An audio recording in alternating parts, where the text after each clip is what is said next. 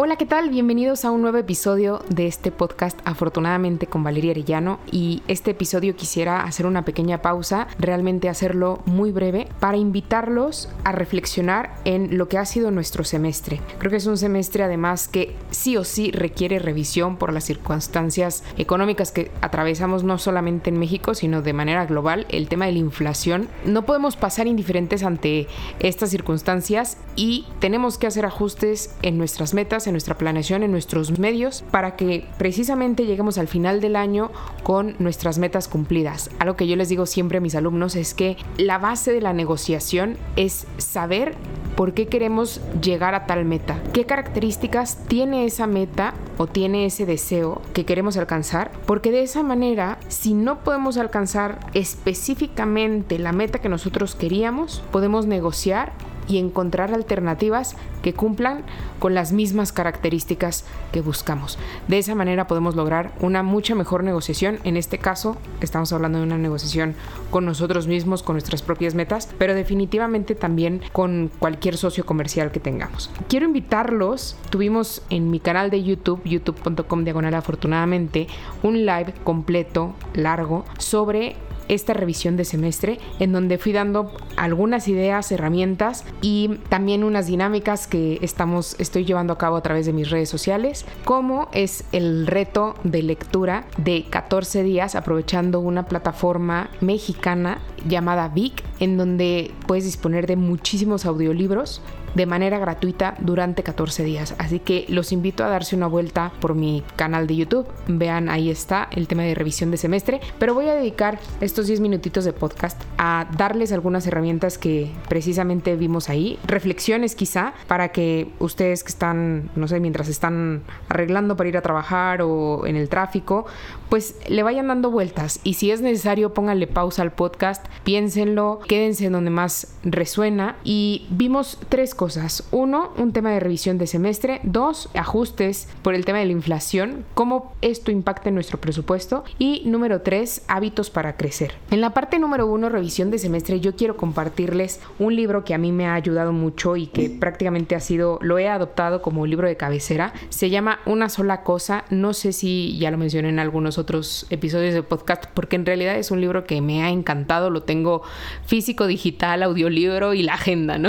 Es de Cari de Gary Keller y a mí me encanta porque se me hace muy realista, ¿no? O sea, a veces tenemos 20 metas y y así no funciona la cosa. Él habla de tengamos una sola meta y en esa nos enfoquemos. Usa la imagen de el efecto dominó, como todas nuestras metas finalmente están relacionadas y a lo mejor si le pegas a una se van cayendo o vas alcanzando todas las demás. Personalmente llevaba dos años teniendo tres metas. Dije, no una, tres. Tres, tres, no son 15, no son 10, no, no son 12, son tres, tres, está bastante manejable. Y confieso que cuando hice mi revisión de semestre, dije, Valeria, tienes que ajustar. Ya venía pensándolo, la verdad ya había meses, porque cada mes reviso esas metas y si puedo cada quincena voy revisando el avance y por ahí de mayo yo ya veía que una como que no, no estaba jalando, ¿no? no estaba fluyendo, realmente no la quería hasta que en esta revisión de semestre dije, basta, esto no es prioritario para mí, realmente creía que lo quería, pero en realidad no lo quiero. Así que se va y nos quedamos con dos. Dos de las cuales, como el efecto dominó, pues una lleva a la otra. Entonces, de alguna manera sí, sí hay cierta jerarquía en esas metas. Bueno, les quiero compartir de manera muy breve las preguntas que Gary Keller precisamente da en su revisión de mes en esta agenda que, que, yo adquirí, que se llama The One Thing. La pueden encontrar en Amazon, en Amazon Estados Unidos. Este libro sí está disponible en México. Y dice la primera, ¿qué hice en esta? Yo a veces digo, en este mes, él dice que en este mes, ¿no? Pero ¿qué hice en este mes? Uno puede decir, ¿qué hice este semestre?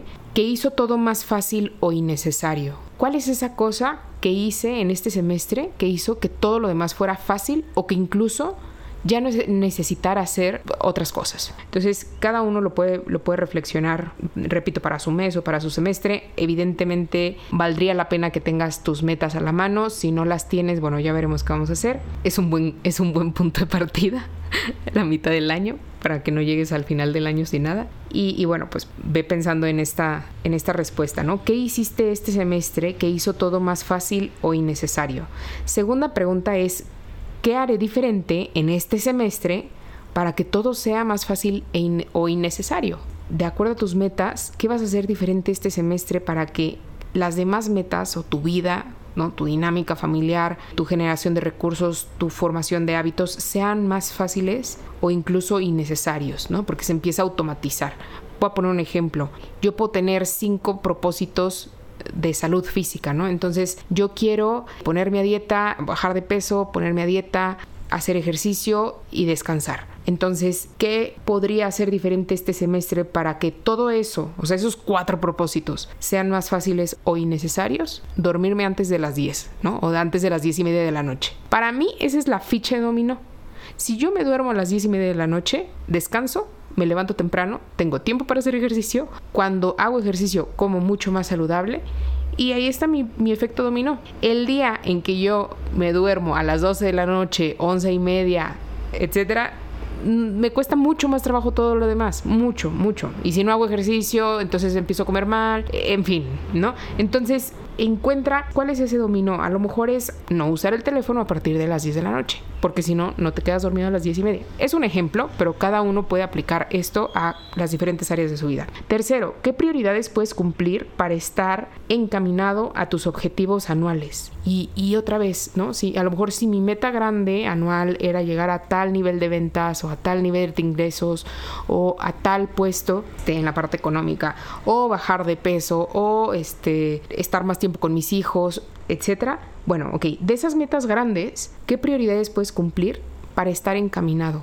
a ellas? Y entonces esa meta grande se va convirtiendo en medios más concretos y más medibles, ¿no? En donde podemos decir, oye, cumplí o no cumplí, cómo me fue, cuánto avancé. Cuatro, ¿qué cosas y esta, esta pregunta a mí me encanta, ¿qué cosas me pueden detener? ¿Qué cosas te pueden detener a cumplir esas prioridades? Y ahí sí, me encanta esta pregunta porque sacamos lo de la vida real, ¿no? O sea, justo, ¿qué me, qué me detiene a hacer ejercicio que no me levanto temprano? ¿Qué me detiene a alcanzar este nivel de ventas que no estoy capacitado en marketing? O que no hago llamada a prospectos o que me hace no llegar a mi meta de ahorro de inversión imprevistos, no seguir mi presupuesto, tener un desorden en las tarjetas de crédito, etcétera. ¿Qué, cosas te pueden detener? Cinco, ¿cuál es una solución para cada una? ¿Cuál es una solución para cada una? Entonces, de esa, de esa manera ya no somos víctimas, sino actuamos, ¿no? ¿Cuál es una manera de sí levantarme a hacer ejercicio, poner la alarma, ¿no? O dormirme temprano. ¿Cuál es una solución para cada uno para aumentar mis ventas? Tomar este curso de marketing, tomar esta asesoría, contratar a algún experto. Cada uno va a ir contestando estas preguntas y creo que son bastante prácticas. El segundo punto es el tema de la inflación. ¿Qué ajustes debemos de tener en nuestro presupuesto? Hay que revisar esos ingresos, gastos, créditos e inversiones ingresos, cómo te pega, cómo te está pegando la inflación a tus ingresos. sobre todo los que tenemos negocio, pues nos pega más, ¿no? Porque eh, nuestros costos suben, que los precios suben, nuestros precios no sabemos si subirlos o no, o aguantar, entonces si subimos el precio a veces la gente compra menos, ahí tenemos que tener como una estrategia, pero finalmente nuestros márgenes pues también se reducen, ¿no? Entonces, ¿cómo ¿Cómo afecta la inflación tus gastos? ¿Qué aumentó considerablemente el precio de acuerdo a lo que tú consumes? Revisa tus gastos. Si no tienes ni siquiera un presupuesto, es momento de hacerlo. Créditos. Revisa tus créditos. ¿Cómo están? ¿Son a tasa fija, variable? ¿Estás al día? ¿Estás atrasado? Porque pues con la inflación aumentan las tasas. Entonces hay que echarle un ojo a eso, que esté todo en orden. Cuatro, inversiones. Hoy nos dan más dinero por nuestro dinero. Así que si no tienes inversiones todavía, es momento de investigar investigar, por favor, aprender, saber, entender antes de invertir. Importantísimo. Esta semana me llegaron dos mensajes que, que, me movieron, me emocionaron mucho y porque sentí la emoción de estas, de estas personas. Una me decía, vale, ¿te acuerdas de los CETES? Siempre, yo siempre recomiendo empezar por CETES porque es lo más fácil, sobre todo cuando no estamos familiarizados con el tema de las inversiones. Y bueno, seguramente eh, esta alumna tomó el consejo y, e invirtió en CETES. Entonces me dice, vale, ¿te acuerdas de los CETES? Sí, sí me acuerdo. Pues, ¿qué crees? Me metí a mi cuenta para ver cuánto dinero, para ver si tenía dinero, eso me dijo. y encontré un tesoro, me dijo, encontré un tesoro, me dio demasiada ternura. Y otra señora que también me dijo que iba a poder pagar los 15 años de su hija el próximo año gracias a la inversión que había hecho en CETES.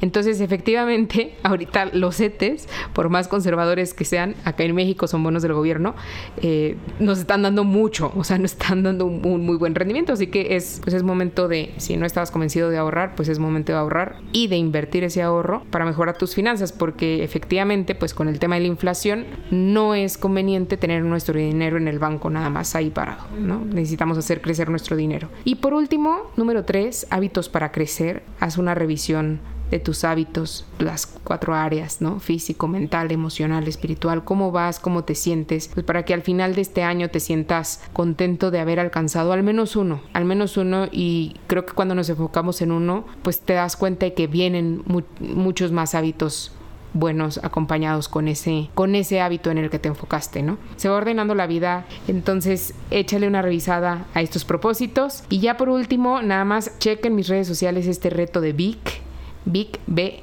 W K esta plataforma en donde, en donde vamos a escuchar 14 días audiolibros muy buenos para el desarrollo personal. Yo en mis redes sociales voy aconsejándoles, les estoy haciendo una lista y ahí puedes encontrar los que he recomendado a lo largo de estos 7 días, que creo que con el perfil de las personas que me, que me escuchan va muy bien, les ha gustado mucho a todos y bueno, pues te lo quiero compartir por este medio. Otras dos noticias es que voy a tener un curso precisamente un taller para esta revisión de semestre, hacer esta revisión de semestre como más profunda, hacer estas negociaciones con nuestro presupuesto y con nuestra agenda. Te invito, igual como todos mis cursos, son muy económicos, 25 dólares, no es nada, te ayudo ahí a ordenar todo, ¿no? Estas, estas áreas, estas diferentes áreas. Vamos a ver el tema de metas, el tema de hábitos, tema de inflación, créditos, inversiones. Inicia el sábado 30 de julio y luego será lunes y miércoles de la siguiente semana, de la primera semana de agosto. Si no puedes tomarlo, se queda grabado, así que